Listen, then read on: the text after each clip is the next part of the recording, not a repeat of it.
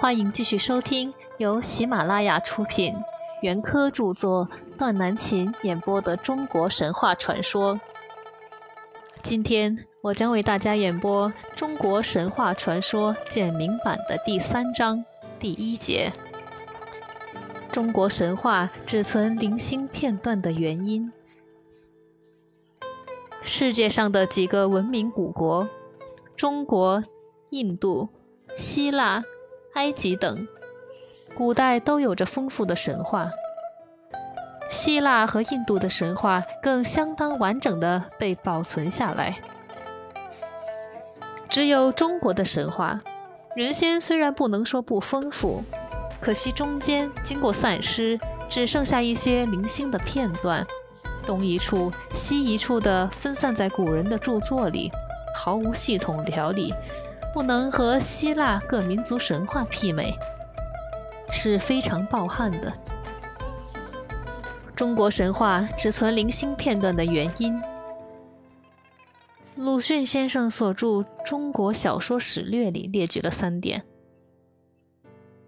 一，因为中华民族的祖先居住在黄河流域，大自然的恩赐不丰，很早便以农耕为业。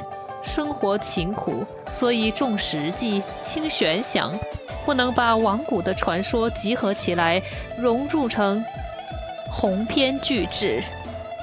二，又兼孔子出世讲究的是修身、齐家、治国、平天下的一套实用的教训。上古荒唐神怪的传说，孔子和他的学生们都绝口不谈。因此，后来神话在以儒家思想为正统的中国，不但不曾光大，反而又有消亡。三，神鬼不分的结果。古代的天神、地奇、人鬼，看起来虽然有区别，实际上人鬼也可以化作神奇。人神小杂，原始的信仰便无从退进。原始的信仰保存，新的传说便经常出现。旧传说受了排挤，将死了；新传说正因为它新，也发不出光彩来，实在是两败俱伤。